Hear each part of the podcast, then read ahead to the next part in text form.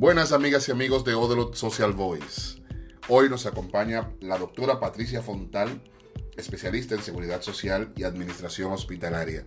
Y vamos a hablar precisamente de esos dos temas. Hola Patricia, ¿cómo estás? Hola, muy buenas tardes. Feliz de recibir la invitación de ustedes, de estar en este lugar y poder compartir con todos. Ahí nosotros también estamos muy, muy complacidos de contar con tu experiencia, con tus conocimientos y poder compartirlos a demás personas.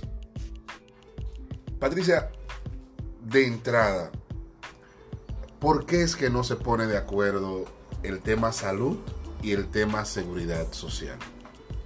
Bueno, de entrada el tema de seguridad social es una bola caliente que ningún gobierno quiere y que nadie quiere tener en sus manos. Es, es un tema muy difícil porque la seguridad social es responsabilidad que viene desde el gobierno. Entonces, como viene desde el gobierno, eh, en nuestro país hemos seguido una línea de privatización que nos ha alejado un poco de lo que debió de haber sido nuestros orígenes, que es que el gobierno asuma formalmente toda la responsabilidad de la seguridad social y envolverse, porque la salud no es un privilegio, la salud es un derecho, es un derecho. Entonces, ¿quién debe de dirigir ese derecho o encargarse de que recibamos ese derecho?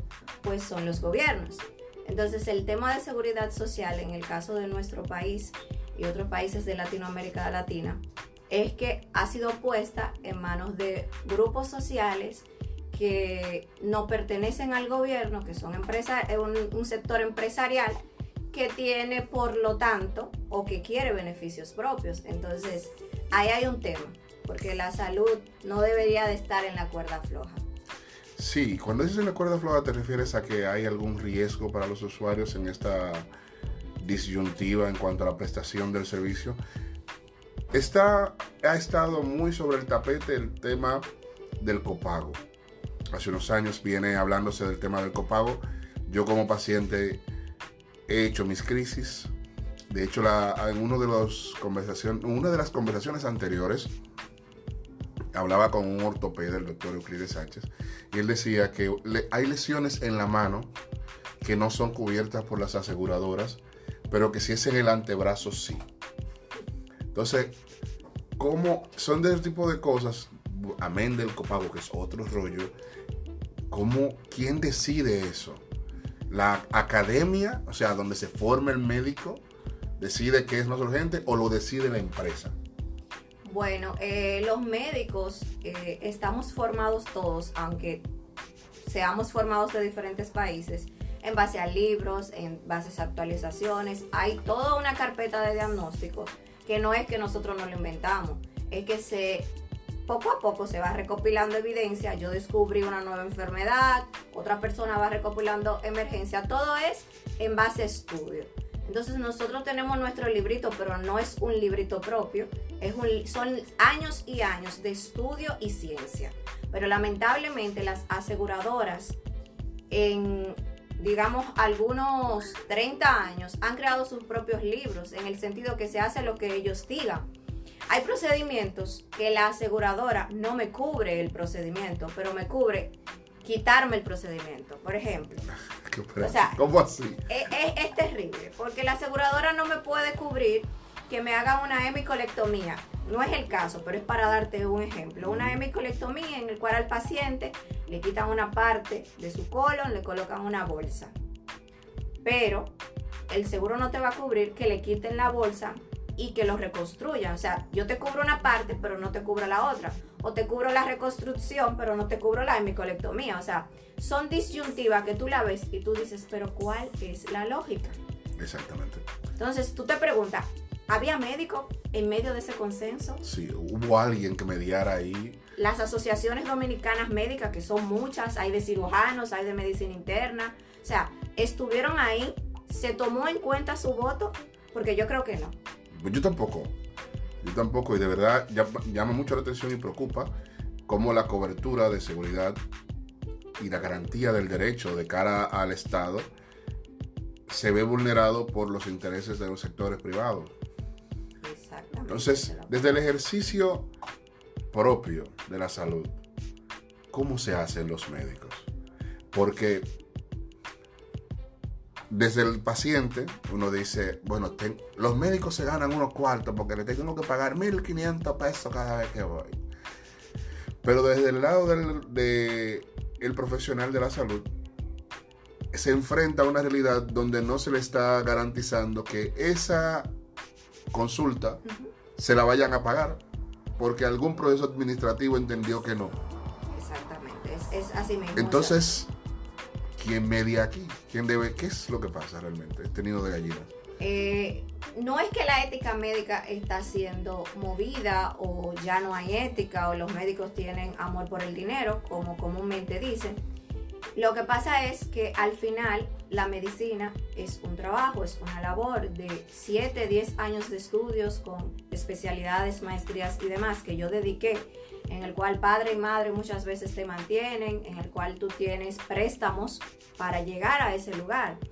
Entonces, cuando tú ves al paciente, el copago tú lo utilizas para tú poder manejarte, porque con el seguro, cuando tú le ofreces una consulta a ese paciente, tú lo haces, pero en el buen dominicano tú estás fiando tu labor. Es así, porque yo te lo estoy dando, pero tú me lo vas a pagar o a 30 días en caso que entre en el, en el, en el mes, porque yo tengo un tiempo para comenzar a enviar todas mis facturas de los pacientes que yo vi.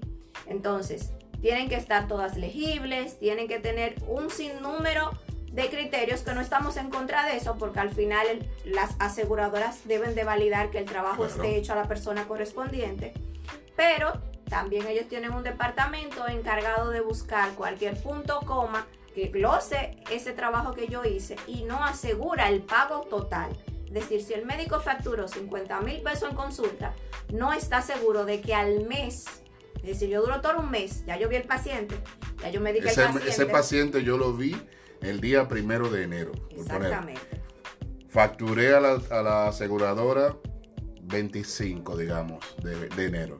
Es decir, que mientras se revisa, se valida y coteja toda la información, el médico recibe cuando. Puede durar hasta 15 o 20 días más para 15 o 20 días después, que se más o menos se armoniza con, con el, ritmo de la vida. Sí, pero el, el ritmo de la vida es un poquito más difícil, porque mientras tanto yo tengo un consultorio que pagar, un asistente que pagar, tengo gastos, tengo familia, tengo colegio, tengo la DGI atrás de mí, entonces lamentablemente todo eso yo tengo que pagarlo. Y no tengo garantía de que lo que facture necesariamente será lo que recibiré.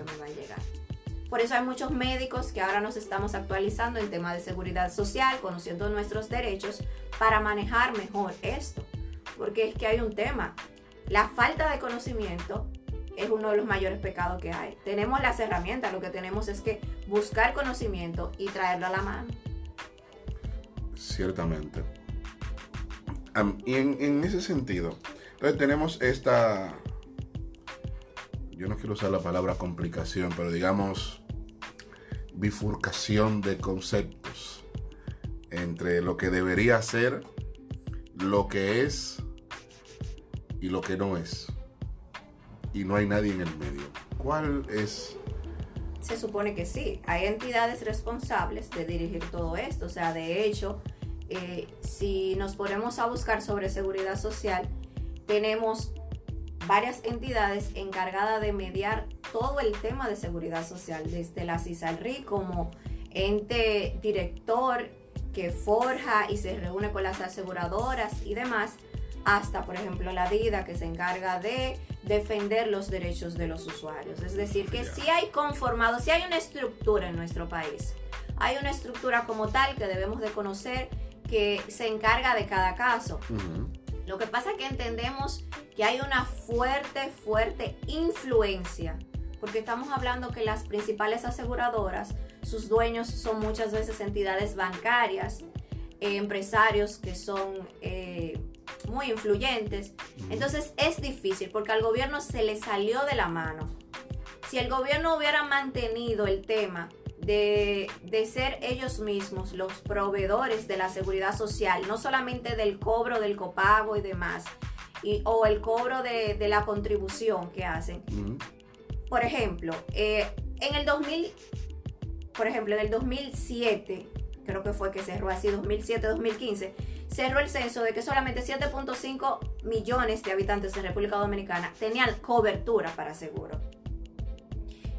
Cuando se actualizó la ley para ampliar todo el tema de seguridad social, la, ley 8201, eh, o sea, inmediatamente se habló de que debía de dividirse en varios grupos. Las personas que tenían un seguro contributivo o un seguro subsidiado y había un nuevo régimen muy interesante que era para las personas que fueran negociantes independientes, que era un tema así, eh, era una mezcla de ambos. Entonces vemos que hay una gran cantidad de personas que no está ahora mismo cubierto por la salud. Entonces, ¿qué pasa con esa población? Esa población muchas veces tú dices, no, pero ahí están los hospitales. Exacto, está Senasa. Es que Senasa debe de cubrir a todos aquellos que no están cubiertos. Pero hay un tema. Aquellos que sí tienen trabajo, que son independientes, están en el limbo.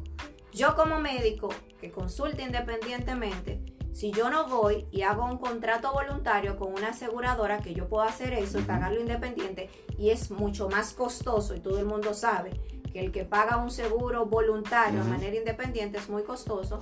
De lo contrario, yo estoy desamparada y mi familia estaría desamparada. Entonces hay un tema, hay un limbo, están las leyes, pero hay unos procesos eh, que no se han cumplido.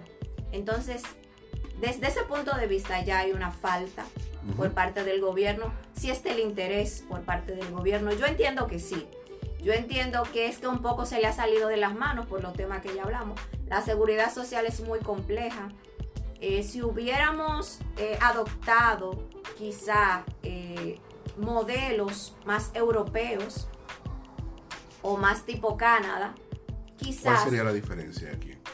Bueno, la diferencia ¿Cuál tenemos y por qué recomiendas esos? Bueno, nosotros tenemos te doy un ejemplo.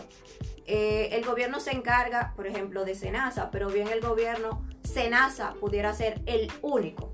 No sé si, si me doy a entender. Es decir, en vez de, haber tantas fracciones en el medio y tanto movimiento financiero de, de organismos independientes y que no le dan ese provecho al gobierno. Es decir, imagínate que el Estado se apoderara de la salud, que todo el mundo asumiera totalmente, todos tuviéramos que estar registrados, sea subsidiado o contributivo, dependiendo eh, tu nivel económico o, lo que tú, o tu nivel productivo, como en el caso de, Canadá, que en Canadá el gobierno asume totalmente todo, porque se, eso es una colección a través de los impuestos. O sea, el sistema de seguridad de Canadá es mejor hasta que el de los Estados Unidos por muchas cosas igual que el de Francia. Si nos vamos a Europa, en Francia, en Europa, hay muy buenos sistemas de salud. Es decir, tú tienes acceso a la salud. Porque una gente eh, de un barrio te dice, no, porque yo estoy en el sistema subsidiado. Yo voy, yo me hago una resonancia, yo me hago una cirugía y yo no pago nada. Pero ese dinero sale de algún lugar. Claro, ¿quién me está pagando? Ese lugar sí lo pagamos. Lo que pasa es que lo pagamos otro, ¿entiendes? Entonces, estamos permitiendo que la desigualdad haga que un grupo lleve la carga más pesada y llegará a un punto que los hombros de ese grupo se va a caer, o sea, va a ser insostenible. Sí, que en ese caso es la clase media, la clase que es no solo económicamente activa, sino que es quien más contribuye. Correcto. A través de los impuestos y del registro de pequeñas empresas, ese tipo de cosas. Pero ahí a propósito de, de una de las de los elementos de tu especialidad está la administración hospitalaria. Correcto. Yo tengo acceso a salud, pero ¿a qué salud? bueno, eh, eso es un tema. Ahora eh, los temas están muy amplios porque el sistema de salud debería de permitirme a mí, si tengo un seguro contributivo con alguna aseguradora privada, yo tener acceso tanto a clínicas como a hospitales. Es decir, hay una división ahí en cuanto a los proveedores de salud. Sí, claro, y eso es precisamente de lo que hablabas, de la desigualdad. Exacto. Entonces, el que tiene Senasa, Senasa tiene, eh, ha mostrado muy buenas coberturas y ha tratado de, de, asociarse incluso con clínicas para que esas personas puedan tener acceso, pero todavía es muy complejo. Entonces, el sistema está fragmentado. Hay algunos hospitales que sí me permiten visitarlo con mi seguro. Hay otros que no todavía. Con seguro Senasa contributivo, por usarlo, o con cualquier O con cualquier otro contributivo. O sea, hay seguros que sí me lo permiten. Hay seguros que no y hay proveedores que no lo aceptan. Es decir, todavía hay un tema. Porque si yo estoy de acuerdo que el tema de la seguridad social en nuestro país, uno de los problemas clave es que yo que tengo mi seguro contributivo, yo puedo, me duele la cabeza, voy a un neurólogo. Ah, que no se respeta la estructura. No se respeta los la niveles estructura de atención. los niveles de atención. Entonces, si se respetaran los niveles de atención y la estructura, fuera más organizado, es lo primero.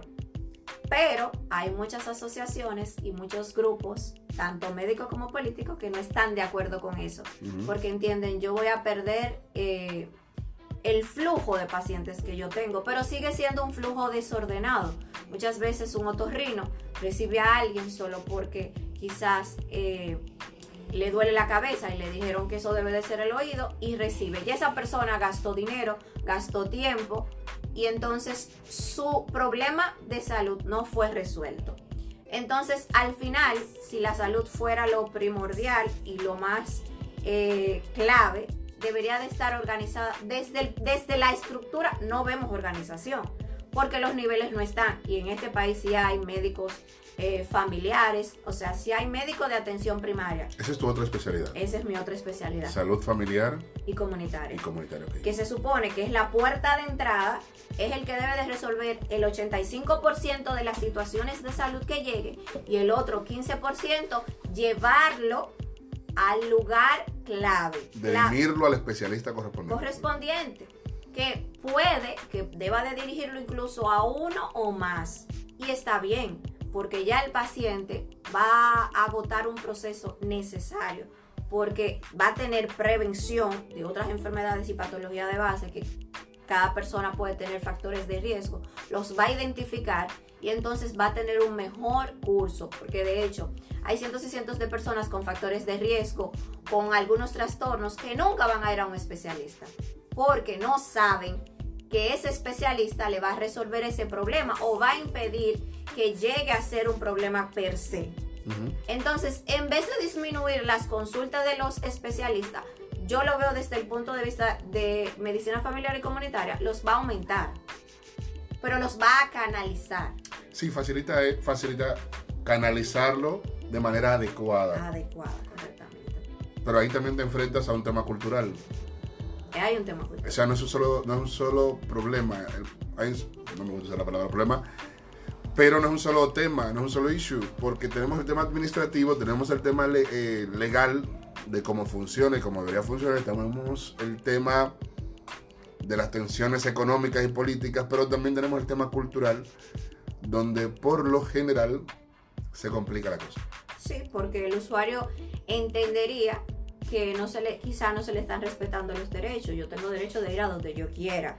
Yo pago mi seguro o yo soy un contribuyente. Yo quiero ir a ver a tal médico y lo voy a ver. Pero hay un tema de que al final eh, los recursos de salud del gobierno están siendo sobreutilizados. Porque hay un flujo muy alto de pacientes que van a especialistas que no necesitan. Y hay un grupo muy grande de pacientes que no va a un especialista cuando sí lo necesita.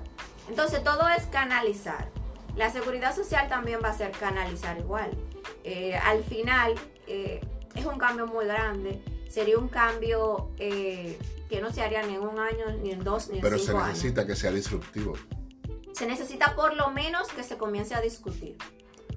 Ponerla, hacer la conversación. que el gobierno lo tome en serio. Porque ya el gobierno permitió, es decir, aquí hay un número de aseguradoras con un gran volumen de contribuyentes, esa es la realidad. O el gobierno también lo que podría hacer es ofrecer, eh, ya que tiene una aseguradora como lo que es Senasa, pero quizás si, permi- si, se, si se da el permiso de hacerla más ah, llamativa, con más opciones, Con mayor cobertura. con mayor cobertura, o sea, para que ellos puedan ver y quizás el público entienda que el gobierno le está ofreciendo algo mejor, porque mientras tanto las otras aseguradoras se están haciendo fuerte, sostenible, pero a base de qué? A base de las debilidades del Estado. De las debilidades. Pero quisiera, antes de seguir con esa parte, volver al tema de la aparente obsesión de nosotros, comedores de mangú y bailadores de merengue, dominicanos, dominicanas, con los especialistas. Eh, pasa con frecuencia con enfermedades como o condiciones de salud como la diabetes, que tú vas a un especialista oftalmólogo, porque entiendes que tienes, que te están dando muchos dolores de cabeza. Y alguien te dice en el barrio que son los, son los ojos. Pero el, el camino que hay que recorrer desde el oftalmólogo hasta que alguien te diagnostique diabetes es o una crisis o varios especialistas. Correcto. Entonces, ¿cuál es? Eso tiene un costo. Claro que sí. Y de ahí la importancia de lo que no decías de que se respete la estructura. Exactamente, porque ¿Qué tan frecuente es eso? Yo pongo la diabetes porque la conozco, pero ¿qué tan frecuente es eso con otras condiciones de salud? eh, realmente en el caso de la diabetes eh, va a presentar complicaciones que van a ser macrovasculares y microvasculares. En el caso ya de que una persona comience a tener afecciones oculares, que son microvasculares, eh, tiene que, puede ser luego de, de- de un tiempo que la persona ya inicie la sintomatología. Si es una persona que está canalizada por un buen sistema de salud, si tiene su médico de cabecera, porque el tener el médico cabecera no es simplemente que yo voy a ir hoy porque tengo un problema eh, ocular. Cuando tú tienes un médico familiar asignado a una área geográfica o a una comunidad, ese médico lleva un registro familiar. Entonces, si yo llevo un registro familiar, un registro de cuántas veces te enfermaste de niño, de que tu papá y de tu mamá eh, sufren de diabetes, por ejemplo, de que tú tienes 10 hermanos y de esos dos son diabéticos, pues no es lo mismo a dar un diagnóstico tan certero como cuando tú vas a un especialista, un oftalmólogo, y te dice, bueno, lo que yo estoy viendo puede estar relacionado con diabetes, pero es una enfermedad que se pudo haber identificado con mucho mayor tiempo si hubieras ido a un médico familiar. Claro. Y quizás identificas otra condición de salud. que- Otra condición de y que salud. previenes. O previenes, que es el, ese es el, el 85% del trabajo del médico familiar. Es prevenir. Sí, pero yo creo que para eso necesitamos otro podcast. Sí, para eso necesitamos otro. Vamos a dividir esta conversación en especialidades. Correcto. Mira, ya para cerrar, Patricia, aunque está muy buena la conversación, ¿cuáles serían las tareas urgentes, así como para llevar con papas, del sistema para armonizar todo este reguero entre garantizar salud y que el sistema de seguridad social funcione de manera adecuada? O por lo menos armónica. ¿Cuáles serían, cuál sería el pa- los paso a paso que tú recomendarías? Bueno, las leyes están, la 4201, la 8701. Implementar todas estas leyes, sentarse a la mesa con, eh, de manera franca eh, a- y acuñarse, por ejemplo, de asociaciones médicas. O sea, no estamos ahí de más. Yo entiendo que las asociaciones, asociaciones médicas en muchos eh, de los países que son potencia mundial son consejeros en temas de salud al ministerio y además. Entonces, entrar en un consenso y el gobierno eh, tomar la decisión de darse cuenta que lo más importante es la salud. Y para eso el gobierno tiene es que tomar totalmente, o sea, están las leyes, está todo, pero sería bueno que el gobierno se involucrase de manera tal que diga, la salud de mi pueblo es lo primero. Yo debo de, aun que eso me traiga quizás a nivel económico presión, buscar lo mejor. Yo creo que República Dominicana eh, tiene muchos ejemplos de, de seguridad social. Tenemos a Cuba, tenemos a Canadá, que no están muy lejanos, están ahí mismo. Podemos verlo, podemos leerlo y podemos darle seguimiento Y podemos aprender. aprender. No es un trabajo de un año ni de dos, pero sí, sí los hay, sí son factibles. Vemos que esos países tienen un muy buen sistema de salud y, y su economía no se ha quebrado por un buen sistema de salud. Wow, muchas gracias, Patricia. Placer. Queda mucha tarea por hacer. Eh, como decías, hace falta un cambio disruptivo, Así es. Sistemático, pero que tomará un ratito. Pero un ratito. Para Pero hay que comenzar, ¿verdad? Algún Claro. día debemos comenzar. Pero para hablar de seguridad social, eh, sí, de verdad, tenemos que tomarnos mucho más tiempo. Eso sería más de una sesión porque nuestro país tiene mucha necesidad de conocer sobre seguridad social. ¿Cuál sería la próxima? Eh, bueno, yo sí creo que la próxima sería eh, ¿cuándo vamos a cumplir o cuándo vamos a traer eh, a validación lo que sería el tercer punto del sistema? O sea, las personas que son trabajadores independientes, ¿cuándo lo vamos a cubrir? Esa me interesa mucho. Claro, o sea, existe en la ley, lo, lo contempla, de un tercer, no solamente tener subsidiado y contributivo, sino una tercera persona que aparezca que va a ser una mezcla de subsidiado contributivo. No está puesto en vigor, pero sí está en las leyes. Entonces, ¿cuándo esas personas van a ser cubiertas? ¿Qué se necesita para implementarlo y cuándo lo vamos a implementar? Me sacó el aire. Patricia Frontal, nos vemos en el próximo podcast. No se lo pierdan. No se lo pierdan. De verdad que no. Esto es Odolot Social Boys. Hasta la próxima.